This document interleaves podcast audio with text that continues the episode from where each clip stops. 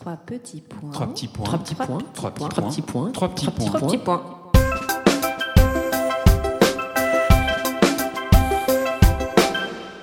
Trois petits points est un podcast dédié à un livre et son auteur. Que vous ne l'ayez pas encore lu ou que vous l'ayez adoré, ce podcast est pour vous, les passionnés de lecture. Bonjour à tous, bonjour Alix. Alors aujourd'hui, nous recevons Vanessa Schneider pour son livre intitulé La fille de Deauville, publié chez Grasset sur Joël Aubron, une jeune fille terroriste au profil atypique, membre d'Action Directe dont le parcours a fait fantasmer la France entière au début des années 80.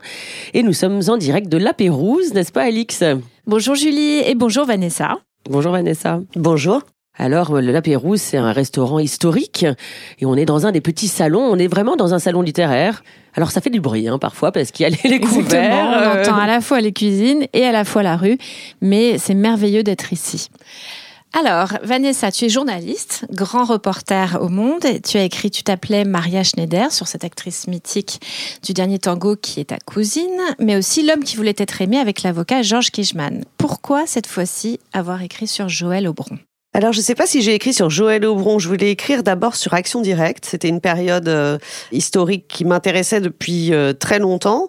Moi, je suis journaliste politique de formation, donc tout ce qui est euh, la radicalité, c'est des choses qui m'intéressent. Et, et en plus, ça faisait écho à une histoire familiale, personnelle.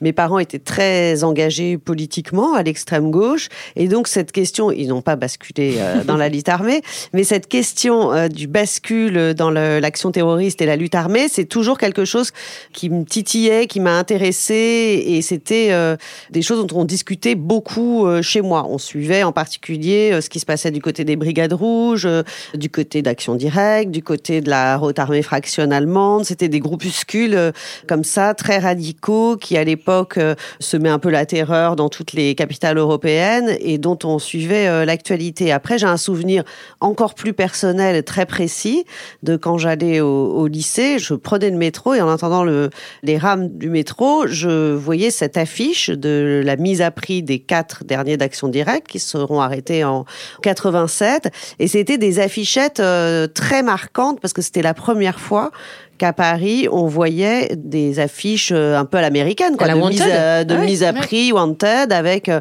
les quatre photos. En plus, les photos étaient terribles parce que c'était des photos prises euh, en garde à vue. Ils avaient tous à moitié les yeux fermés, des nions. euh, et donc, c'était vraiment les quatre euh, derniers d'Action Directe qui n'avaient pas été arrêtés, avec une récompense. On promettait un million de francs pour la récompense. Et avec très, très peu d'indications. Euh, La police, à l'époque, ne savait absolument pas euh, où ils se trouvaient. Ils se trouvaient en fait tout près de Paris, mais on s'imaginait qu'ils pouvaient être n'importe où dans le monde. Et ces affichettes, elles avaient été euh, collées partout dans les lieux publics, dans les transports en commun. euh. Donc j'avais ce, souvenir-là. Puis après, plus tard, il y a quelques années, euh, dans le cadre de mon travail au Monde, j'ai été amenée à rencontrer Jean-Marc Rouillan, qui est le chef historique d'Action Directe, qui a fait euh, 25 ans de prison comme les quatre autres pour assassinat, puisque Action Directe était à l'origine un groupe politique, terroriste, qui a basculé dans la lutte armée, puis dans des assassinats ciblés. Donc ils sont responsables de l'assassinat du général Audran, puis de celui du patron de la régie Renault, Georges Bess. Et donc, j'ai été amenée à suivre euh, Jean-Marc Rouillan, qui est devenu une sorte de, de figure de la gauche radicale Mmh. actuelle, qui est très présent euh, dans toutes les manifestations antigouvernementales, présent euh, auprès des Black Blocs, auprès de cette gauche très radicale. J'ai parlé évidemment de cette époque d'action directe avec lui. Il m'a parlé des uns et des autres, y compris de Joël Aubron. Et en fait, je me suis dit, c'est euh, si je veux écrire un jour mon roman sur euh, inspiré de l'histoire, ou en tout cas où il y a action directe en toile de fond, le personnage, ça va être Joël Aubron. Alors pourquoi Joël Aubron? Parce que d'abord c'est une femme et euh, c'est vrai que à part le livre avec Georges Kijman, j'ai toujours écrit en fait sur des femmes.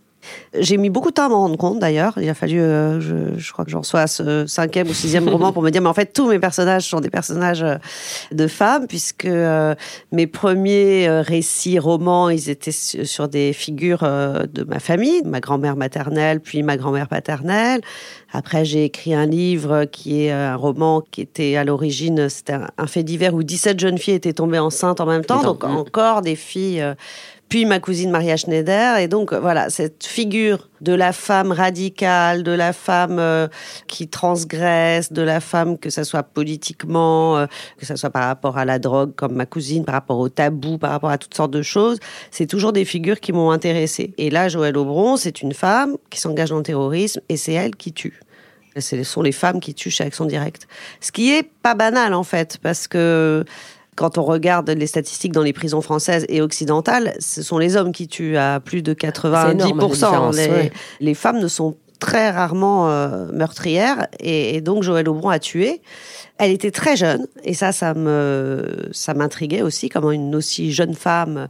Et puis surtout, comme tu le rappelais, elle n'avait pas du tout un parcours banal. Juste rien n'est banal chez elle. C'est ça qui est rien n'est banal et rien n'est. Euh, en fait, elle ressemble pas aux autres du groupe. Les autres, ils sont, ils viennent de milieux très euh, en difficulté sociale. ils ont des parcours euh, assez heurtés. Ils ont abandonné l'école très jeune. Ils ont des familles un peu dysfonctionnelles et tout ça. Alors que elle, elle vient d'une famille aimante, Ses parents sont tellement gentils. Enfin, je sais pas. Alors, tu me dois me dire si c'est vrai ou faux ou comment t'as su ça. Mais, après, évidemment, j'en ai fait un personnage de roman. Joëlle Aubron, c'est devenu un personnage de roman parce que j'ai assez peu de choses sur elle. En fait, c'est une fille qui a passé sa vie en prison, donc euh, personne ne la connaît. Si on rentre dans le vif du sujet sur, dans ton livre, quand tu racontes justement que ses parents, ils se disent bon, elle est, elle est complètement, elle, elle est énergique, énervée, et puis t'as l'impression qu'ils courbent les chiens en disant bon, ça va passer, je, elle, enfin, t'inquiète chérie, en parlant à sa femme, bon, mmh.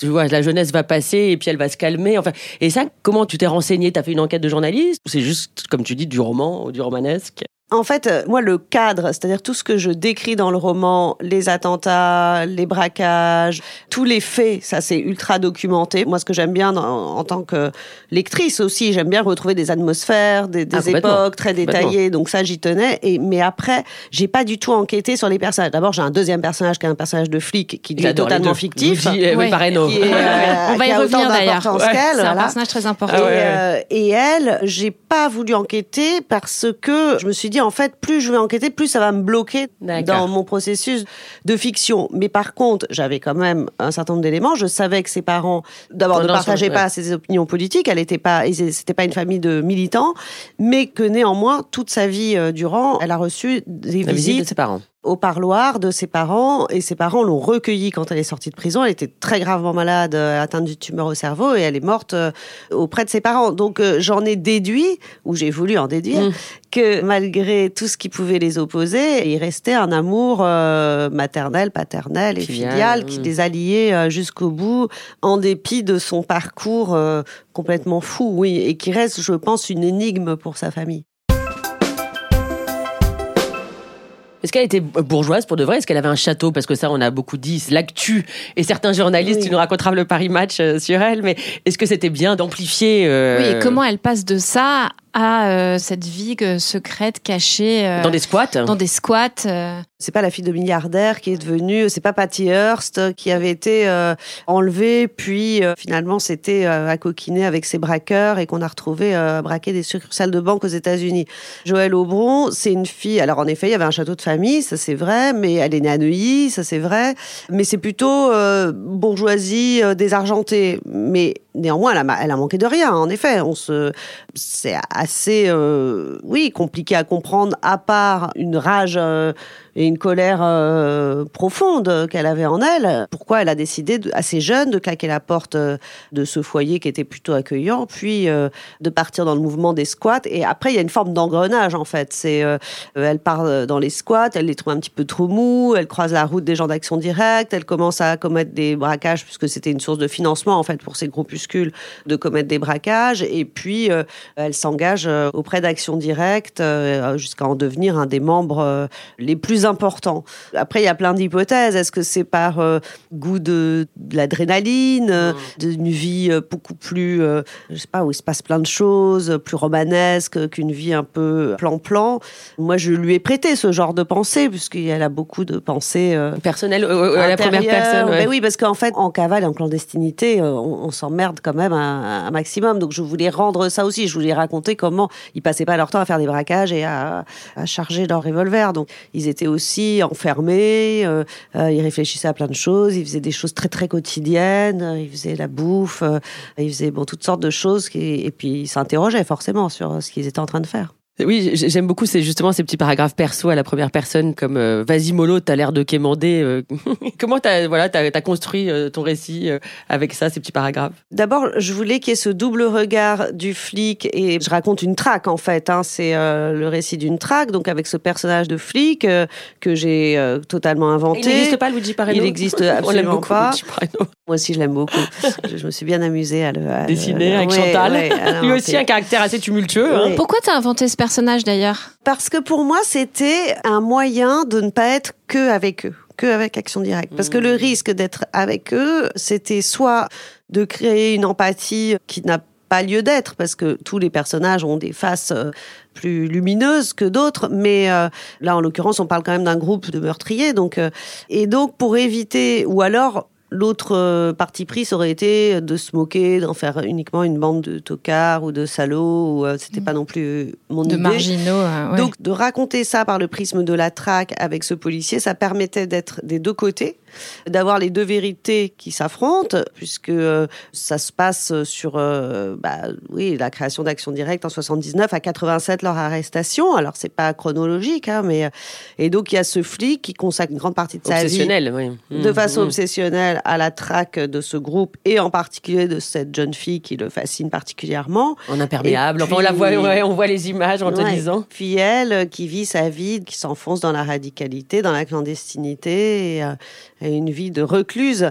Le livre, je l'ai au départ construit sur ces deux personnages avec l'idée de faire des va-et-vient en effet miroir parce que à travers ces deux personnages de Luigi Pareno, euh, le flic, et Joël Aubron, la terroriste, je, voulais aborder euh, deux thèmes principalement, celui de la violence puisque euh, je pense qu'il y a de la violence chez, chez chacun d'entre nous et que la vie, c'est justement euh, qu'est-ce qu'on fait de sa propre violence, comment on la canalise, qu'est-ce qu'on en fait, euh, sur quoi elle se manifeste, euh, à quel endroit. Et ce personnage de flic, c'est un personnage qui est au départ très violent, qui a une très grande colère en lui et qui arrive à la domestiquer à travers euh, son métier et à travers cette euh, traque. Et elle, qui vient d'un milieu beaucoup plus ouaté, beaucoup plus doux, en apparence beaucoup plus confortable, elle va s'enfoncer aussi, elle, dans une rage et une radicalité. Donc c'est un peu ces chemins croisés de sortie de la violence pour lui et de rentrer dans la violence pour elle que je voulais dessiner déjà. Et un autre thème euh, qui m'apportait de dessiner à travers ces deux personnages, c'était celui de l'enfermement. Ce sont deux personnages qui sont très enfermés en fait. Elle, elle est enfermée bah, physiquement, hein, parce que la clandestinité, ça veut dire se cacher, ça veut dire le huis clos, ça veut dire euh, on est quatre dans une maison. Qu'est-ce qui se passe quand on est quatre dans une maison tout le temps, les uns sur les autres? Il y a des tensions, il y a de l'agressivité, il y a des rivalités, il y a de la sexualité, il y a de la séduction. Voilà, c'est un personnage qui est enfermé dans son idéologie et dans sa façon de vivre, qui est une façon de vivre en groupe, euh, d'abord au sein des squats, puis au sein de ce mouvement Action Directe. Et lui, euh, ce policier euh, qui fait la traque, il est aussi enfermé. En fait, il est enfermé dans son obsession d'arriver à l'arrestation de ce groupe et à mettre la main sur cette jeune fille. On va lire un petit passage justement sur l'engagement et le combat de Joël. Plonger dans la lutte armée n'est ni une promenade de santé, ni un barbecue improvisé sur une plage landaise. Il n'est pas à la portée de tous de définir des cibles, de tenir un homme en joue, d'allumer la mèche d'un engin explosif, de le balancer sur une façade sans se retourner, de dégoupiller une grenade sans craindre qu'elle vous arrache la main, de garder son sang-froid lors d'une fusillade, de conduire à toute allure sous le feu des forces ennemies. Peu de gens en vérité sont intrinsèquement et intimement aptes à se lancer dans une guerre. Engager ainsi son intégrité physique, son corps, sa peau, son sang et sa sueur nécessite d'abord d'être prêt politiquement, de n'avoir aucun doute sur la justesse de la cause. Seuls les plus déterminés et les plus intrépides en sont capables. Le combat exige ensuite l'acquisition de vastes connaissances techniques qui ne peuvent s'apprendre que sur le terrain, dans le risque et le secret, la confiance et la paranoïa. Quand elle s'était approchée d'eux, Joël avait compris qu'elle allait devoir faire ses preuves. En effet, elle s'entraîne, elle s'entraîne à tirer même, euh, Joël. C'était des groupes qui étaient euh, en effet très paranoïaques et puis euh, parce qu'ils savaient qu'ils étaient surveillés hein, par la police et qu'ils étaient traqué. Donc, on rentrait pas dans un groupe comme Action Directe comme ça. Il fallait passer des sortes de c'est pas des épreuves, mais en tout cas des étapes pour être euh, intégré, puisque c'était un groupe qui a été, euh, et on le voit dans le livre, il y a un épisode du livre qui le raconte, qui a été infiltré par euh, des taupes de la police. Donc voilà, on se méfiait beaucoup des nouveaux venus, et au début, on leur confiait des petites tâches, puis des tâches plus importantes, et au fur et à mesure que la confiance monte. Mais ce qui est intéressant, c'est que c'est un groupe qui n'oblige personne à rien, donc c'est toujours sur la base du volontariat, et que elle se porte volontaire à chaque fois. chaque fois. Et, euh, et, très très vite, euh, elle demande à euh, se former au maniement des armes. Elle monte sur les braquages. elle n'a pas peur. Elle et elle se porte volontaire à la fin pour commettre les assassinats. C'est une terroriste en fait. Ah oui oui, c'est un groupe terroriste oui oui. Et qui elle alors, après, Action Directe revendique ces actes, y compris l'assassinat politique, ces actions terroristes par une guerre euh, idéologique contre l'État capitaliste. Il y a tout un arsenal euh, théorique autour visant à justifier euh, ces actions-là. D'ailleurs, elle l'a jamais vraiment regretté. Elle a jamais exprimé de regret. Joël Aubron n'a jamais exprimé de regret. Elle est sortie de prison quasiment pour mourir, hein, parce qu'elle est morte quelques mois après sa libération, en disant en effet qu'elle ne regrettait rien, de la même façon que Jean-Marc Rouillant ne regrette pas non plus ses engagements. C'est pas le cas de tous les gens qui ont côtoyé, euh, qui ont été euh, de près ou de plus loin impliqués dans le mouvement d'action directe. Il y a certains anciens d'action directe qui veulent plus entendre parler de cette période, qui regrettent ce qu'ils ont fait, qui estiment que c'était un combat euh, nul et non avenu. Mais dans ces quatre-là, c'est pas par hasard que c'était les quatre derniers aussi à être euh, dans cette ferme et à avoir euh, tenu jusqu'au bout. Et ceux qui se sont lancés dans les assassinats politiques, c'était évidemment les plus endurcis, les plus euh, convaincus, les plus absolutistes. Et eux, même 25 ans de prison ne les a pas fait changer d'avis, en effet. Tu peux nous raconter le, Paris Match et donc l'article lyrique de Co parce que ça, c'est pour ça qu'elle fascine autant, non, Joël Aubron?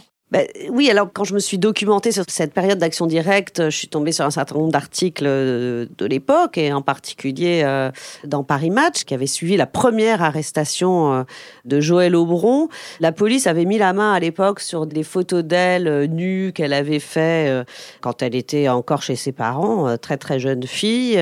et la police, évidemment, avait mis la main sur ces photos qu'ils avaient revendues à Paris Match. Et elle était tellement furax qu'elle avait demandé d'ailleurs à son avocat de porter plainte a une plainte de portée pour saisir le, magazine.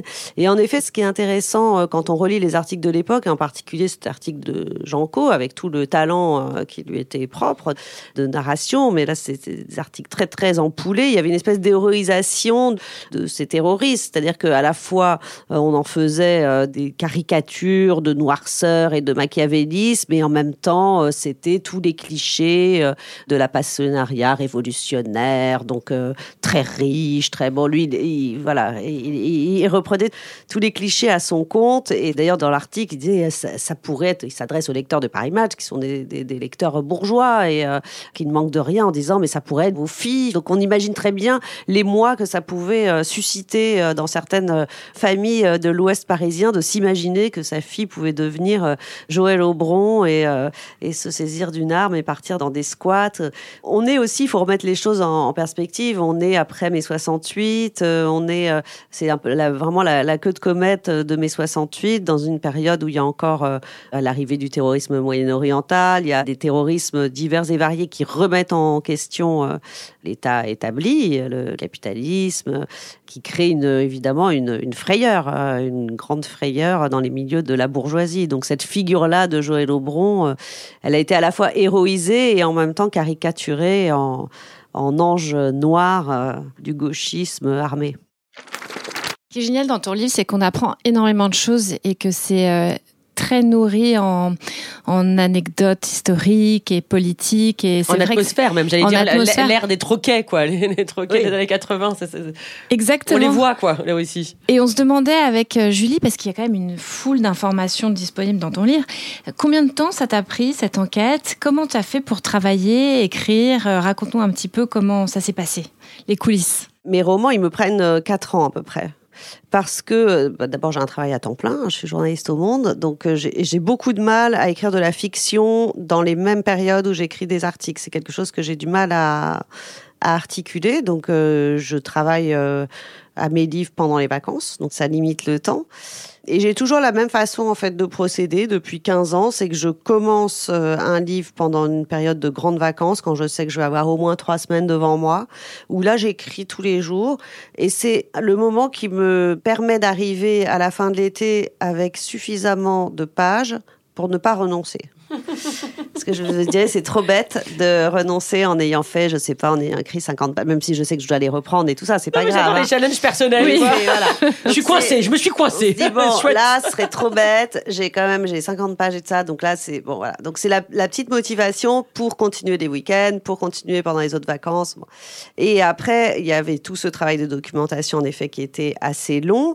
J'ai pas commencé par la documentation, puis par l'écriture. J'ai d'abord commencé à écrire des scènes et en même temps, j'ai continué à me documenter parce que il y avait des choses, euh, je me disais là, il faut aller chercher de ce côté-là, il faut aller chercher de ce côté-là. Donc ça a été euh, des processus parallèles, je dirais, pendant les deux premières années. La fin étant uniquement euh, portée sur l'écriture et sur les personnages, avec parfois des, des vérifications, parce que sur des périodes comme celle-ci, qui sont à la fois hyper lointaines. En fait, c'est les périodes pièges parce qu'à la fois elles sont elles sont loin, donc il y a beaucoup d'erreurs. Par exemple, dans les il y avait des choses euh, que je retrouvais dans des livres ou dans des euh, des articles avec des dates contradictoires, des donc euh, on sait plus quelle est la bonne, donc ça prend un temps fou pour vérifier.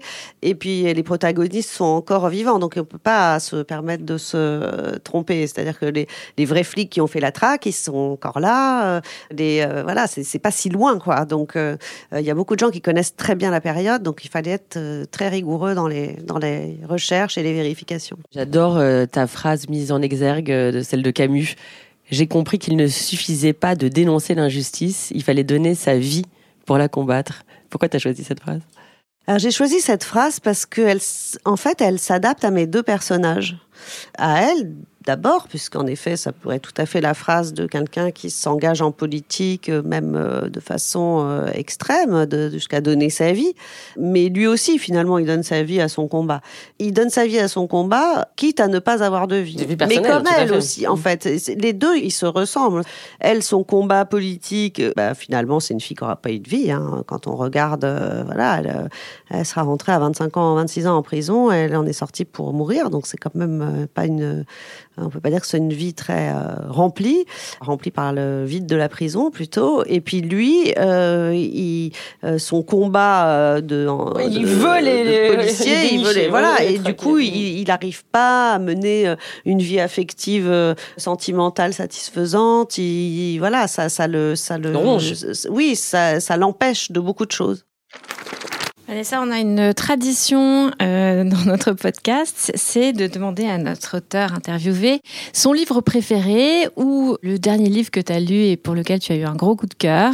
Donc euh, voilà, tu as carte blanche, dis-nous. Alors je vais vous parler d'un livre d'un confrère et auteur, Renaud Dely, qui s'appelle Le Grand Saut aux éditions Jean-Claude Lattès. C'est un livre qui est bouleversant, qui raconte le destin d'un athlète euh, perchiste qui fait du saut à la perche, dont j'ignorais tout, je suis pas du tout euh, calée en, sport, qui a gagné euh, les Jeux Olympiques et qui en fait, une fois qu'il a gagné ce titre olympique, s'est totalement effondré. Il était totalement embarrassé par ce titre olympique. Il n'a pas pu. Euh, il a toujours eu le sentiment qu'il avait gagné par hasard, qu'il avait avec un gros problème de sentiment d'illégitimité. Et euh, par ailleurs, il y a ce parcours-là et il y a le parcours de l'auteur qui se raconte petit garçon avec euh, donc passionné de sport, donc passionné par ce perchiste, mais également par des footballeurs, par d'autres figures du sport, et pour qui en fait on découvre que ces figures, ces grands héros sportifs lui permettent de ne pas voir euh, ce qui se passe chez lui, en l'occurrence la dépression euh, de sa mère et le couple de ses parents qui se délitent.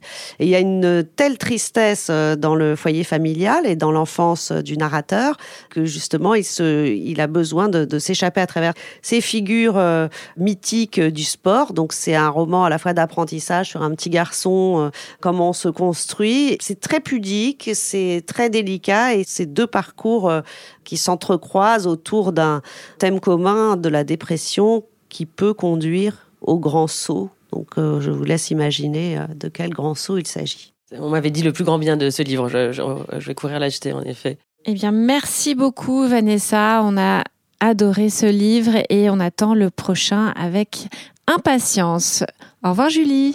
Au revoir Alix, et si vous voulez, vous pouvez écouter nos podcasts, trois petits points, en tapant trois petits points sur Spotify, Apple Podcasts, Deezer et toutes les belles plateformes d'écoute. À très vite